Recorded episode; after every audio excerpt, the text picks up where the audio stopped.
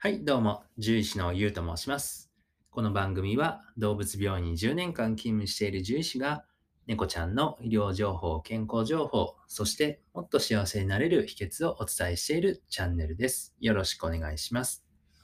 えー、今日はですね、えー、昨日、えっ、ー、と、確かあの、太った猫ちゃんがね、食べないと病気になりますよってことをお伝えしたんですけれども、えまあ、猫ちゃんのご飯についてですね、あの、えー、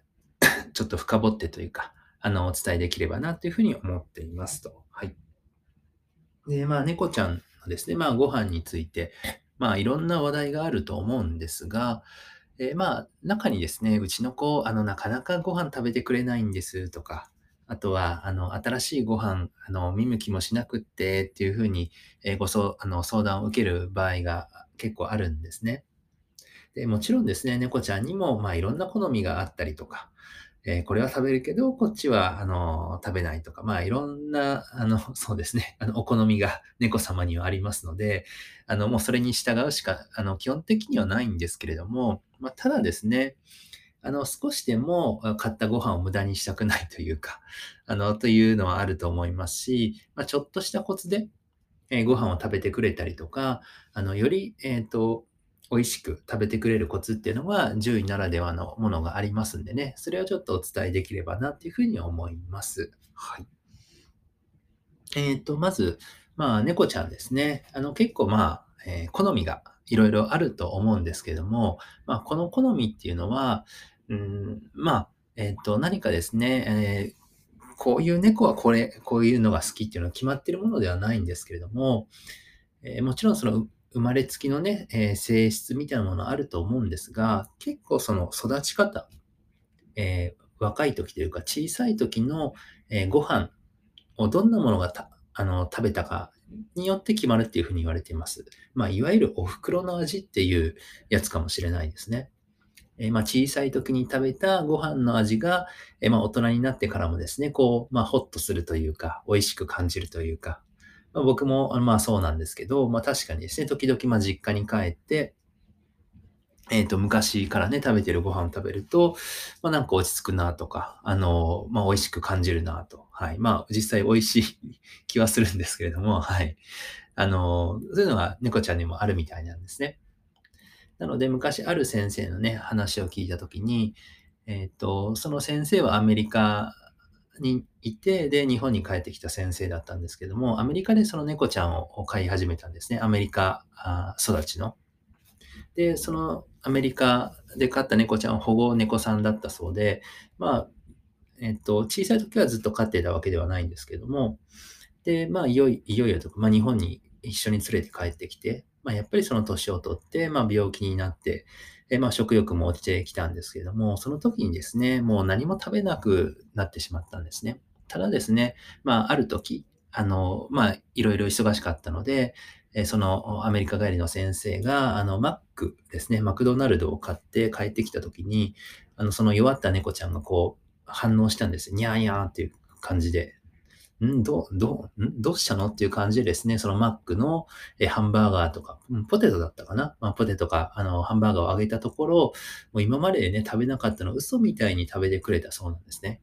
うん。なので、まあそういった弱った時でもですね、そのお袋の味っていうのは有効みたいなので、なので、まあ小さい時にね、そういう、えー、食べたもの、口に入れたものっていうのが、え将来の猫ちゃんのね、好みを結構決めるんじゃないかなっていうふうに考えられますね。はい。えー、なので、まあ、小さい時にですね、あの、まあ、1個のご飯、えー、あの、フードに限定するんじゃなくて、ウェットフードをあげたりとか、ドライフードのをあげたりとか、で、えそれぞれウェットフードも何種類か、あの、あげたりとか、ドライフードもいろんな形状があると思うので、えー、そういうのもあげてもらうと、まあ、将来ですね、えー、まあ、いろんなあご飯をあげたくなった時、えもしくは、えどうしても病気になってしまって、医療用のご飯をあげなきゃいけないときに、え食べてくれる確率が高まるかなっていうふうに思います。はい。なので、まあ、小さい時からそんな風にですね、やってもらえると、まあ一番いいんでしょうけど、もう、えー、うちの子大きいよと、もう生猫だよっていうことも、まあ割とあるかなと思うので、まあそういう子に対してはですね、今できる対策をしていく必要があるかなと思いますと。で、まあ一つは、えーご飯を温めるですね。はい。えーこれはまあウェットフードにももちろん有効なんですけども、ドライフードにも結構有効なんですね。というのは猫ちゃんは、えっと、見た目とかであのご飯をあまり判断しないんですよ。視覚がそんなに強くないですからね。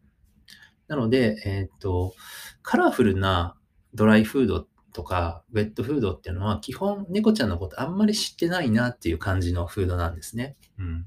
なので、猫目線で見ると、あの、いろんなカラフルでも、えー一色でも、全然見た目には、あの、あまり変わりないと思います。はい。それよりも匂いですね。なので、その匂いを立たせるためには、ドライフードであっても、まあ、レンジでほんの数秒とか、まあ、人肌ぐらい、あんまり熱すぎるとあれなんでね、本当に数秒だけ温めるだけでも、こう、匂いが立って、猫ちゃん、え食べてくれることも多いですし、病気ので入院する子の場合は、そんな風にあげることも多いですね。えあとはもちろん缶詰もですね、あの同じように少しだけ温めてあげると匂いが立ちやすくなるので、えー食べつきやすくなりますね。はい。で、あとは、えっと、何だったかな。えーと、あの、大人の猫ちゃんが食べてくれる工夫ですね。えー動物病院でやる、あ、そうそう、あの、えーっとですね、置いたままだと食べない子、食べない子も、手からあげると食べる子がいるんですね。うん。これはなんでかなっていうふうに思うんですけども、まあ、要は、その、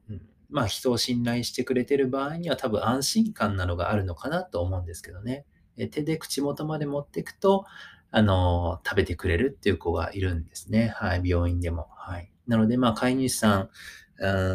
の方がですね、僕たち病院で入院してる場合でも手から食べてくれるので、飼い主さんの手からだったらより安心して、よりあの信頼して、えご飯を食べてくれやすくなるんじゃないかなと思います。はい。あ、そうですね。ただ、もちろんね、食欲が落ちてきている時には、あの、美味しいものをあげたりとかですね、あの、今いる、今申し上げたような工夫を、まあ、するのはもちろん大事だとは思うんですけれども、まずはですね、病気かどうかをしっかりとですね、え見てもらった方がいいと思います。特に何か症状がある場合には必ず、あの、獣医さんにね、見てもらってくださいね。はい。といったところですかね。あとは、まあ、あの、お決まりのね、あの、えチュールを混ぜたりとか、あとは、あささみをトッピングしたりとか、まあ、鰹節を振りかけたりとか、そんな感じですかね。まあ、それはね、あの、えーまあ、言うまでもなくわかると思うんでね、あれかなと思いますけどね。はい。あ、えっ、と、あとは、あの、運動ですね、運動。あの、えっ、と、基本的に室内外の子って運動不足になりやすいので、えこう、遊んだ後ですね、やっぱりこう、運動しないとお腹も減らないですから、僕もね、昔、えーサッカー部活やってたんですけど、その後のご飯ってやっぱり美味しかったですから、はい。あの、なるべくですね、あの、お家で遊んであげて、しっかり運動してもらって、えーお腹を減らすと。で、その後に食べるご飯はより美味しくなるかなと思います。はい。まあ、ちなみに猫ちゃんのね、あの、ご飯、あの、ご飯っていうのは、えー、もともとはですね、あの、狩りをして、自分でこう、運動した後に、えー狩りをして、それで食べるっていう、まあ、行動だったのでね、あの、それに近いような形で、えー遊んでからご飯をあげた方が、え猫ちゃんのですね、うん、まあ、人生の満足度というか、生活の質が上がるっていうふうに言われてますので、えそうですね、えちょっと、お試してみてはどうでしょうか。はい。じゃあ今日はこんなところですね。本日もご清聴ありがとうございました。じゃあ、バイバイ。